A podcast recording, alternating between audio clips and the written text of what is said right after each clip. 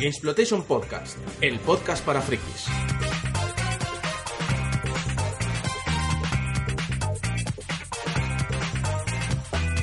Hola y bienvenidos a Gamesplotation Podcast. Soy vuestro conductor Isaac Viana y esta semana me acompaña Nacho Laseras, eh, miembro del amuleto de Yendor, Dame la Voz y Game Over, eh, que nos va a hablar eh, de- del mundo del podcasting y sobre todo de las JPod 13 que han tenido lugar el último fin de semana. ¿Qué tal, Nacho? Muy bien, aquí cansado del viaje a Madrid, pero bien, contento. Pues eh, vamos a hablar hoy contigo de las JPod 13, estas jornadas sobre podcasting que celebran anualmente la Asociación Podcast. Este año se celebraron en Madrid y como siempre tuvieron pues un plan de, de actividades bastante extenso. Por ejemplo, tuvieron un encuentro entre podcasters y oyentes.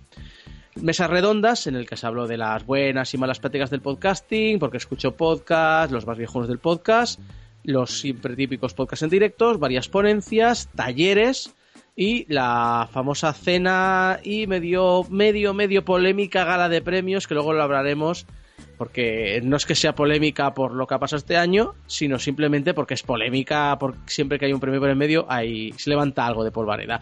Pero vamos a empezar por lo más básico, Nacho. Tú como podcaster, ¿cómo has vivido las JPod?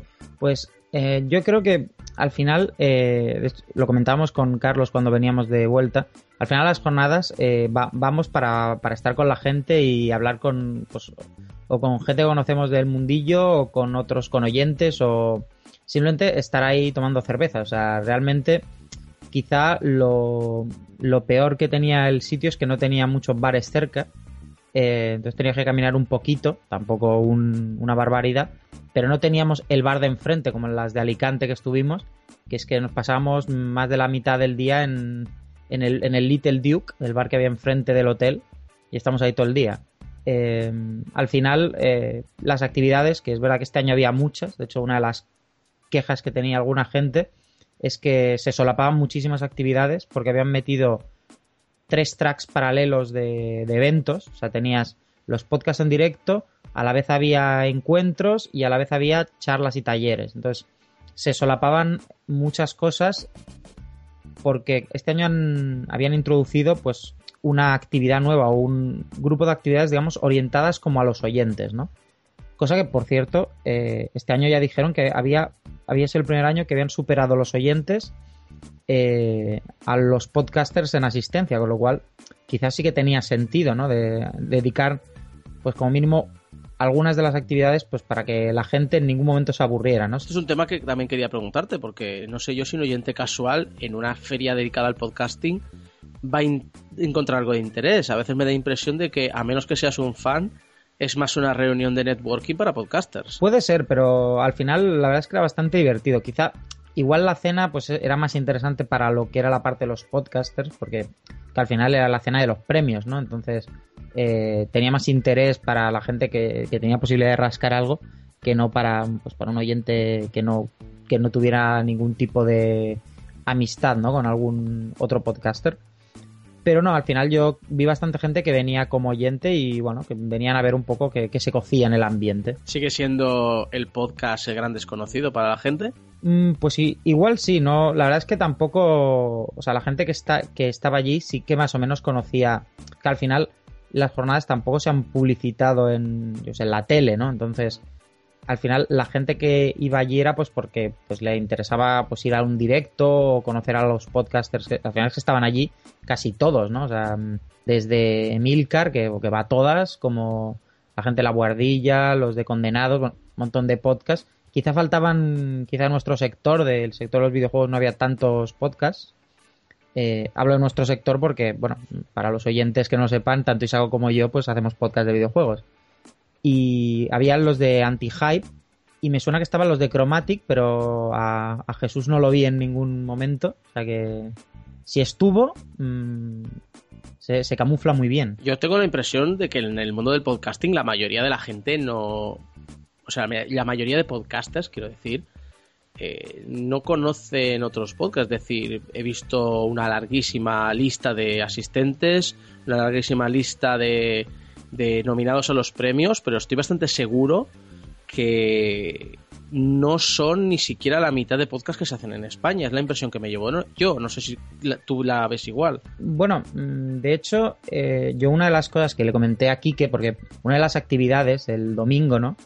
Que era un poco tarde, por cosa que está muy bien, porque el sábado estuvimos después de la cena, salimos de copas y eso, y claro, nos levantamos un poquito tarde, entonces luego, pues, eh, era a las dos o así, la, digamos, como la, la asamblea de la asociación, ¿no? Con los datos de la junta y esto. Y una de las cosas que comentaban, eh, bueno, luego hicieron un turno de preguntas, ¿no? Y una de las cosas que yo, yo de hecho lo pregunté yo porque, digamos, como consejo rant, ya que yo no era miembro, pero como mínimo una preocupación que, mantengo sobre el mundillo, era que, bueno, que está muy bien eh, la asociación, que somos todos muy colegas y al final, en, dentro de lo que es el, el nicho de la asociación podcast, al final hay un grupito que nos conocemos todos porque vamos a la, fuimos a la jornada de yo a las de Barcelona, fueron las primeras que fui, luego he vuelto a ir a las de, fuimos a Alicante, hemos ido ahora a Sevilla, no fuimos por temas de fechas, pero luego hemos ido ahora a las de Madrid. Y que al final pues hay un grupo de gente que nos conocemos entre nosotros y que somos todos muy colegas, pero que, que igual hay gente que no conoce la asociación, entonces que yo creo que un, un objetivo que se debería marcar la nueva junta, porque ahora va a haber cambio de junta, sería intentar, ya no que se apunten, pero como mínimo que todos esos podcasts que hay ahora en iTunes, que, que bueno, que también son, también son podcasts que, pues ya no que no conozcan la que se apunten a la asociación, pero como mínimo que la conozcan, ¿no? ¿De quién crees que es la culpa? ¿Es culpa de la asociación por no conocer a todos los podcasts o es al revés? ¿Es la de los podcasts que no se preocupan en buscar y conocer la asociación y colaborar con las JPod, etcétera? Eh, yo creo que mm, al final es un, es un tema de, bueno, de, cómo funcionan los efectos red. O sea, eh, Quique me decía que, ellos han ido eh, enviando la newsletter de la asociación y añadiendo a una base de datos que tienen, pues eh, nuevos podcasts, ¿no? lo que pasa es que, claro, al final el gran problema, el problema que tiene este tipo de cosas es que la gente que hay en la junta, pues conoce un número limitado de podcasts, ¿no? Entonces, ellos sí que es verdad que van buscando, pero bueno, pues se nos escapan, ¿no? Quiero decir, mm, es yo por ejemplo el número de podcasts de videojuegos que escucho pues son unos y ya no, no, me, no tengo tiempo de escuchar más no posible entonces claro si aparece un nuevo podcast de videojuegos pues mm, o sea seré sincero o sea yo normalmente cuando si vienen a Game Over y me dicen sí hemos empezado un podcast y tal pues muchas veces me lo escucho pero claro si aparece un podcast de videojuegos y no se publicita en los dos o tres foros en los que escribo o en, o, o, en alguno de los podcasts que escucho, es muy probable que no me entere, porque al menos que me haga una mención en Twitter, ¿no? Entonces si me dicen, eh, fanático, que hemos empezado un podcast de videojuegos de PC, ¿por qué no lo escuchas? Pues yo me lo escucharé. Pero claro, al final no, no me dedico a mirar, a mirar iTunes, la lista de, de podcast de iTunes porque, o sea, realmente tampoco es muy útil porque al final siempre salen los mismos. Cada año tenemos polémica con tanto como en la elección de los candidatos como los premiados. ¿Hay justificación para que cada año tengamos criterios, quejas, insinuaciones, acusaciones, tanto en Twitter como en Facebook, como en el foro de la Asociación Podcast? ¿Cómo lo ves tú? Mm, a ver, yo este año estaba en la, en la, en la cena y creo que la mayoría de los, de los premiados, eh, por lo menos los que, los que yo conocía, digamos, los que opinaba, o sea, pues, a ver, mm, te podría decir, eh, yo sé, el de Magazine, que creo que lo ganaron condenados, pues hombre, mm, son los únicos que no he escuchado ninguno de los podcasts que estaban en esa categoría y hombre, pues me, parecía me parecería bien porque me, me cayeron de puta madre, pero no sé, me explico que hay unas categorías pues que como yo no conocía, por ejemplo, el podcast de deportes, pues mm, no sé, me daban igual, ¿no? Quien ganara. entonces no, puedo, no tengo criterio. Por ejemplo, en videojuegos, eh, pues hombre, me hubiera gustado. Hombre, tampoco estoy triste de que hayamos ganado los de Game Over, pero. Porque, claro, al final tampoco, también mola, ¿no? Pero yo de hecho lo comentaba, que si no ganáramos nosotros, también me parecería genial, ¿no? Que, que porque primero sería un podcast que despuntaría por decir, coño, que han ganado a los de Game Over, ¿no? Que llevan 500 programas, ¿no? Pues vamos a escucharlo a ver qué tal, ¿no? Digamos como plataforma de lanzamiento, ¿no? Mm. Es interesante entonces eh, pelearse para destacar en, eh, con la asociación. Eh, cosa está en que es que la cosa está en que los premios son, eh, son los premios de lo que, lo que escucha la gente de la asociación, ¿no? Entonces, eh, al final yo creo que, es factible ganar cualquiera de las categorías, ¿no? O sea, mm, eh, la, cosa está en que, claro, al final el número de votos, no sé cuántos, o sea, no lo llevaban a especificar nunca, pero no creo yo que haya mm, muchos, muchos votos, o sea, no, Claro, el problema es que compites en calidad, no compites en ni en colegui... Bueno, siempre hay lo que se dice, ¿no? De que son amiguitos todos y se votan, pero al final también es una ventaja, ¿no? Porque yo consideraría muy injusto que por muy mal que lo hagamos en Game Over, como tenemos un montón de oyentes, eh, comparado con un podcast que empiece ahora, por muy bien que lo haga, nosotros vamos, hacemos un spam ahí en, en el Twitter y nos vota todo el mundo. Aquí, como son la gente de la asociación, supone que tienen un poco más de criterio. Y por la gente que conozco, quizá no son, no conozco a todo el mundo, conozco a, yo qué sé, 20 personas de que sé que han votado estos premios. Eh, son gente con criterio. Ellos me decían que si no se, si no si no escuchaban la categoría esta, pues no votaban y ya está.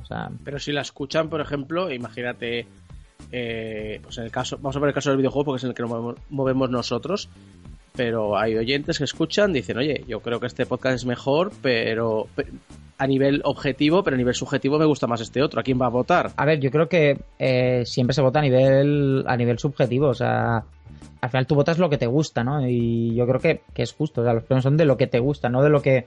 O sea, hay un premio que es el de edición y montaje, que se, hay quien tiene la teoría de que igual tiene que ser un podcast, o sea, tiene que ser un premio como un poco más técnico, que no o sea, no es en plan, ¿cuál es el mejor podcast de videojuegos? ¿O cuál es el mejor podcast de tecnología? Sino, eh, sino pues, eh, digamos, la... Sí, sino a nivel, pues, ¿cuál es el, de, estos, cuál es el que más me gusta a mí? Y tú votas el que te gusta.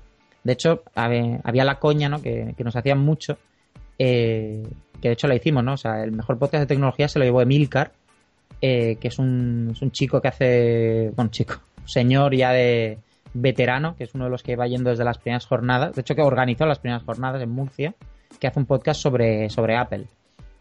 Y claro, a nosotros nos decían muchas veces lo, mucha gente de, pues a mí me gusta mucho el amuleto de Yendor, pero no entiendo nada de lo que decís. O sea, de hecho es un meme que vamos a utilizar seguramente.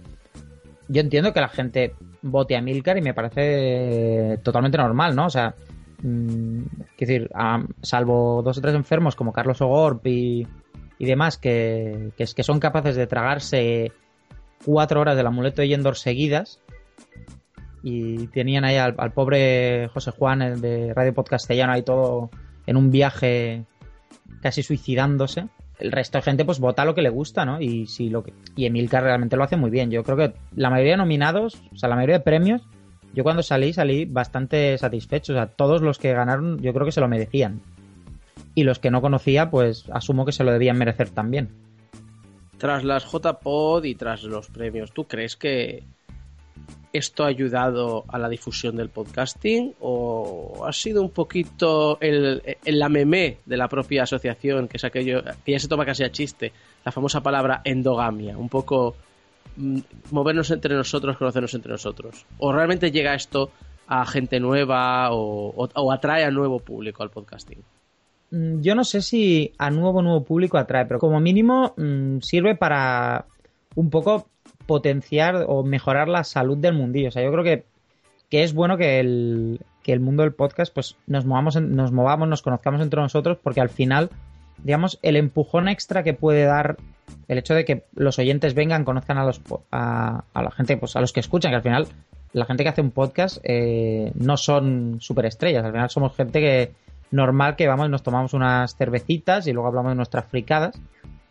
Pero eh, ahora, tras, tras las jornadas, pues quieras que no, ahora ya hay, pues yo he conocido bastantes podcasts nuevos que no, conocía, tanto de videojuegos como de, de otro de otros géneros, de, cine, de, de tele, pues también me fui a comer, hicimos una, una especie de comida no oficial de la gente de o televisión y bueno, nos fuimos con, pues, con las chicas de Atmósfera Cero, con los de agencia ROM, con, los de OTV, claramente, claro. Se acercó también nuestro compañero de Game Over y estuvimos haciendo una comida y hablando de fricadas, de cine, de videojuegos, de series. Y pues conocimos pues esto. Oh, pues este podcast está muy bien, este me gusta mucho, ¿has escuchado el último tal? Y esto sirve pues para, digamos, ampliar un poco el mundillo, ¿no? Ni que sea... Eh, y además no te lo pasas bien, ¿no? O sea, yo creo que yo creo que es positivo. O sea, yo seguramente repetiremos. Se nos ocurrió una idea muy troll para, para los premios del año que viene, que ya revelaremos cuando toque. De aquí a un año la veréis. O sea, ya, ya, ya la contaremos.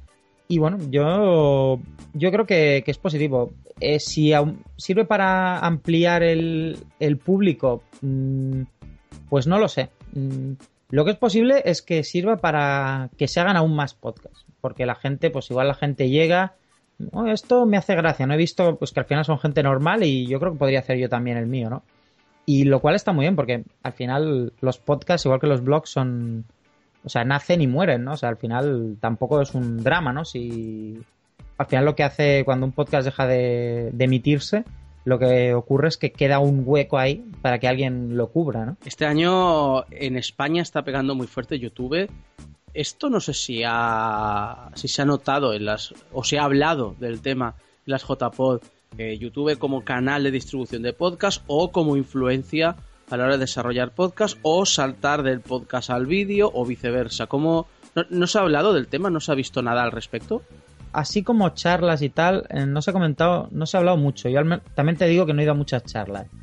Lo cierto es que, mm, sobre todo la gente que hace podcast y tal, también muchos venimos de que nos gusta mucho escuchar la radio, nos gustaba, nos gusta, digamos, la parte de audio, de cosas más elaboradas, más largas. Y quizá YouTube requiere un formato, un tipo de, requiere muchísima producción por minuto que un podcast. O sea, al final, o sea, editar un vídeo es mucho más trabajo por minuto de contenido que un podcast, que sí es verdad que tiene edición, pero yo creo que menos. Tú eres más, sabes más de esto que yo.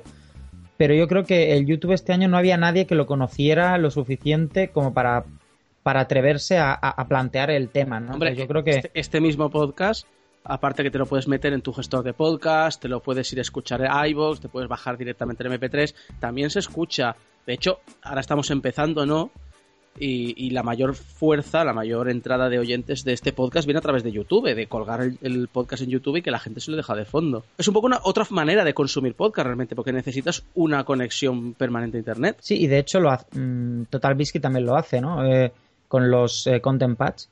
Yo, mm, yo creo que YouTube es un. Yo habría que comentarlo, ¿no? O sea, yo creo que estaría muy guay que para las próximas JPod 14 el tema de YouTube se tratara, porque yo creo que es interesante.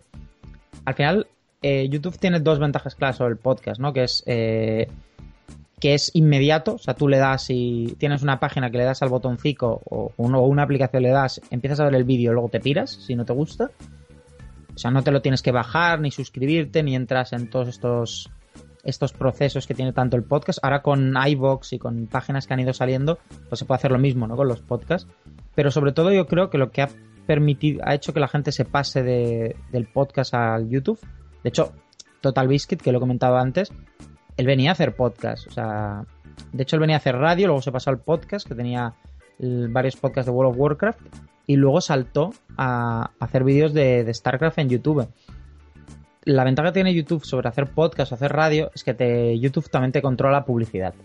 Y eso yo creo que mm, ahí es lo que ha permitido que el, se profesionalice el, el vídeo por internet, pero por ejemplo el audio por internet todavía esté ahí en ese punto amateur donde hay gente que gana dinero de ello, pero poca. Y hablando de nuevas formas de desarrollar el podcasting y, si se han influido en todas estas, estas jornadas, me gustaría también saber, en las JPod, eh, ¿se ha mirado más eh, desde el punto de vista del mercado español y lo que hemos hecho toda la vida?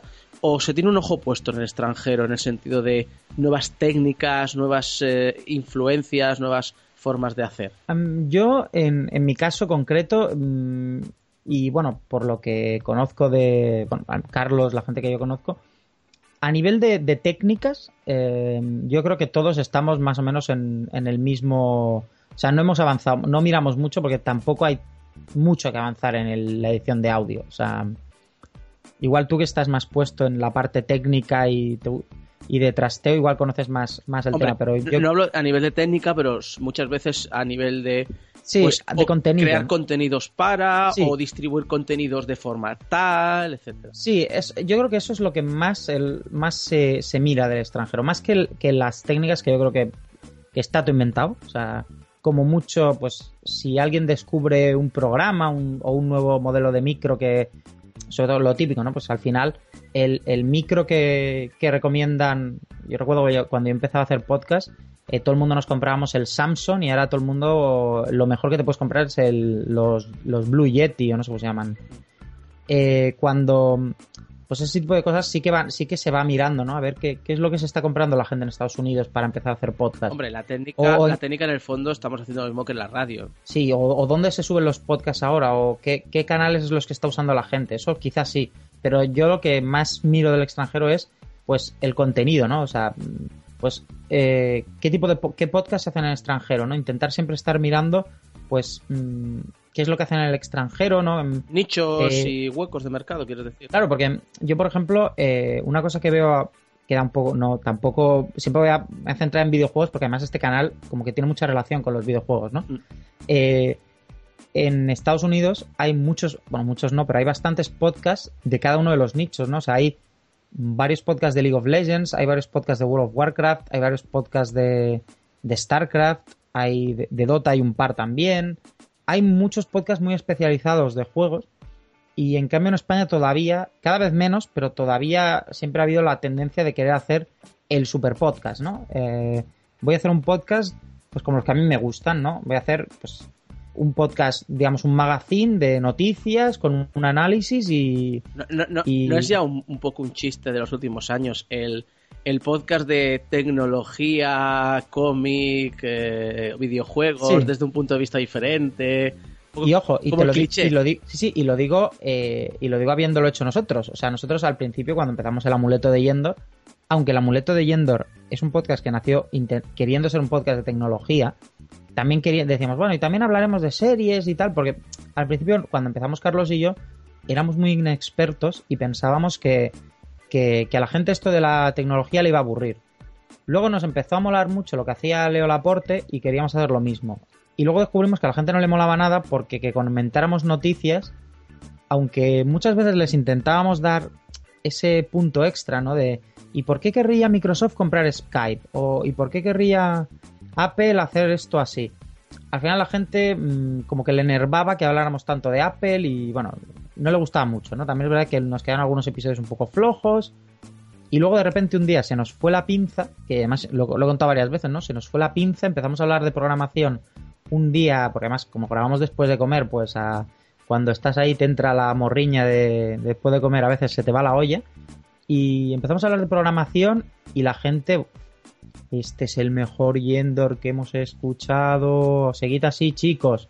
Y nosotros, joder, o sea, la gente, y todo el mundo le encantaba. Y nosotros, pues a nosotros también nos gusta más hablar de programación y de cosas así de desarrollo. Un, podcast de desarrollo es complicado de, de, imaginar. Hay algunos, ¿eh? y hay uno muy bueno que se llama We Developer. Si, alguno de vosotros programáis, os lo recomiendo. Que lo hace José Antonio Blanco de Magníacos, me parece que era, el que hacía de Mac y está muy bien. O sea, realmente lo que funciona es el nicho. Yo creo que sí, yo creo que al final la gente lo que quiere escuchar es cosas que, no pueda oír en otros sitios, ¿no? Como mismo en castellano, ¿no? O en español. En nuestro caso, pues el, formato de Leo Laporte nosotros creemos que se, sigue llevando un nicho. El problema es que el formato de Leo Laporte es semanal, con lo cual digamos que aprovecha mucho más todas las noticias que salen y, y además la gente que está metida allí pues es gente que tiene mucho más que está mucho más al día que nosotros, ¿no? Porque al final nosotros nos teníamos que preparar el episodio y como grabamos uno al mes, eh, las noticias de tecnología de un mes al final siempre, o lo de Apple o lo de las cuatro empresas de siempre, siempre era mucho más importante que cualquier otra cosa. En cambio, como Leo Laporte, pues va, haciendo un seguimiento, tiene muchas más voces diferentes, con lo cual siempre, siempre va, puedes encarar las cosas desde diferentes ángulos. Era mucho más interesante. Yo creo que ese formato podría funcionar en España, pero habría que hacerlo pues con dedicación, ¿no? Sí, y como lo hace Leo Laporte, o sea, que es que tiene a, a los más pros de, del mundo del de periodismo de tecnología en Estados Unidos. O sea, tenía al John Dvorak, tenía Peña de, de, de Ars Technica, no de Ars Technica, no, de Ars Technica están ahora en otro, en el de, en el de Gruber. Y tenía, tenía el Gibson, de, que era un tío de ese que sabía mucho de seguridad. Tenía los pavos de Dick. Hay un tema que siempre me he preguntado, y a ver, soy el primero en que debería aplicarme el cuento, pero nunca ha salido la ocasión. Pero claro, hoy día, bueno, los últimos 10 años, con Skype, con la edición de, de audio, eh, ¿qué impide a los podcasters españoles hacer entrevistas con desarrolladores ingleses y luego lo traducen o lo doblan, lo que sea, no hay ningún problema? Pero ¿qué les impide? Porque realmente Skype es casi una llamada o bueno, iba a decir llamada local, no, porque hoy día los precios de llamadas locales son muy raros, son muy, muy random, pero la tecnología tiene un precio asequible a la hora de, llamar y, y, desarrollar entrevistas con gente interesante del sector. Yo creo que mm, estamos, o sea, se puede hacer, porque yo creo que la tecnología está ahí. Quizá el tema es conseguir la entrevista, porque al final, pues la gente, la gente esta que tú dices, los desarrolladores interesantes del sector, son gente son gente que tiene, pues, tiene mucho trabajo y tiene mucha ocupación y su tiempo de relaciones públicas pues es muy limitado, ¿no? Y conseguir uno de esos slots para, para un podcast pues puede ser un poco difícil, ¿no? ¿Con los desarrolladores españoles? Yo creo que es más fácil con los indies, ¿no? Porque tú piensas que, por ejemplo, una persona interesante a un nivel, yo que sé, Richard Garriott o un, o un Cliffy B cuando, cuando estaba en, en, la cresta de la ola o ahora pues no sé quién sería el más interesante, yo que sé, el David Cage eh, David Cage no, no creo que controle su tiempo de, entrevistas. Yo creo que a David Cage hay que pedírselo a Sony que te dé tiempo. Entonces, no creo que sea tan fácil conseguir la entrevista. O sea, no creo que sea un problema de medios, sino de que necesitas pasar por los cauces oficiales de. Pues de. de, lo que es el departamento de PR de, la empresa, ¿no? Y además también uno de los temas es que entrevistas uncut, o sea, sin cortar, es difícil que, sobre todo gente muy muy importante, es difícil conseguirlas, yo creo. O sea, yo creo que ellos prefieren siempre las entrevistas en texto, que tú se las puedas pasar y luego devolver, que te la devuelvan. Bueno, pero que no... estamos hablando a lo mejor de, primero, de gente top de la gama y segundo, de un sector tan especializado como es el videojuego. Digo, de cual, pero en cualquier tipo de sector, en, yo sé, en música, en deporte, en lo que sea, yo creo que tiene que haber actores importantes realmente accesibles. Sí, yo creo que la cosa es encontrar, encontrar la forma de, conseguir el contacto, ¿no? O sea, hay un podcast que me recomendó muy lindo que se llama Nerdist, que es de un, de un tío que se llama Chris Hardwick, y el tío este es un tío que se mueve mucho por, por el mundillo de Hollywood y de, y, del, y de los actores de las series en Los Ángeles, y el tío este, pues, tiene varios, tiene podcast donde hace entrevistas, y le hacen, se fue a, iba a casa de Josh Whedon y hace una entrevista, tenía una entrevista cuando hubo la Comic Con, pues le hizo una entrevista al George. Martin, y el tío este tiene esos contactos, y, y les hace una entrevista, pero se las hace en persona, ¿no? Y yo creo que conseguir, pues yo qué sé, enviarle un mail al George Martin y decirle, oye, te quiero hacer una entrevista por Skype, ¿no? Eh, si, hombre, si eres de un medio, yo qué sé, de una página que se la envía, ¿no? Pues igual enviando un mail, lo peor que puedes tener es que no te contesten o que te digan que no. Pero bueno, si tienes un, podcast o un podcast conocido que puedes, digamos, puedes poner un, te puedes posicionar como si fueras un medio que al, entrevistado le interese estar, yo creo que sería factible.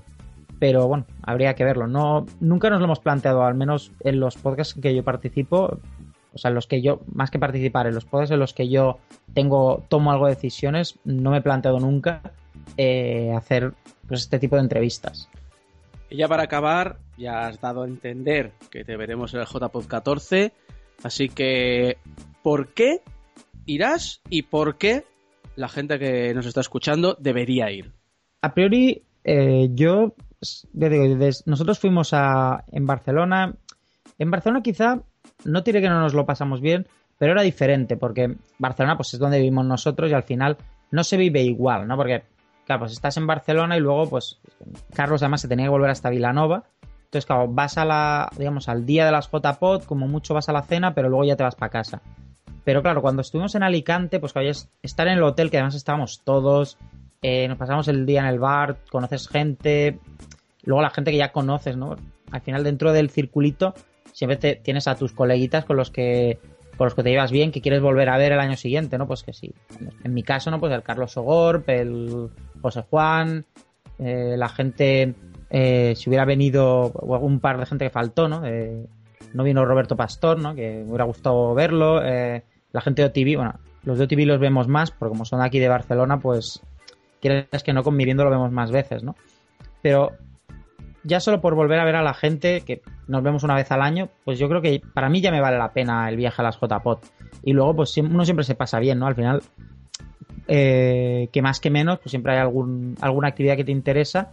Y si no, pues conoces gente, ¿no? Este año, pues, gente que, que conocía de, de, Twitter o de haber jugado con ellos al LOL, pues estaban por ahí por las JPOT y estuvimos ahí hablando un ratillo. O sea, yo creo que siempre es positivo. Y para la gente que vea este podcast, pues si, realmente escucháis podcast y, os, os, viene de. y os podéis acercar, mm, yo creo que os lo pasaréis bien. Y, incluso, es decir, asaltar a los. O sea, asaltar tampoco, pero si estás por un pasillo y ves a un podcaster, le puedes decir, oye, oye, escucho tu podcast, no sé qué. Que eso siempre hace gracia y, y bueno, al final, la gente que hace podcast es, es lo que decía al principio, son personas normales, ¿no? O sea, también les hace ilusión saber que la gente los escucha.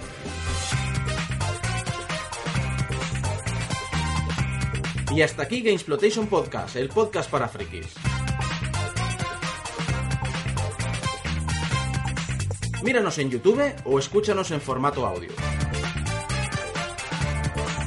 Síguenos cada semana en nuestra web, gamesplotation.es.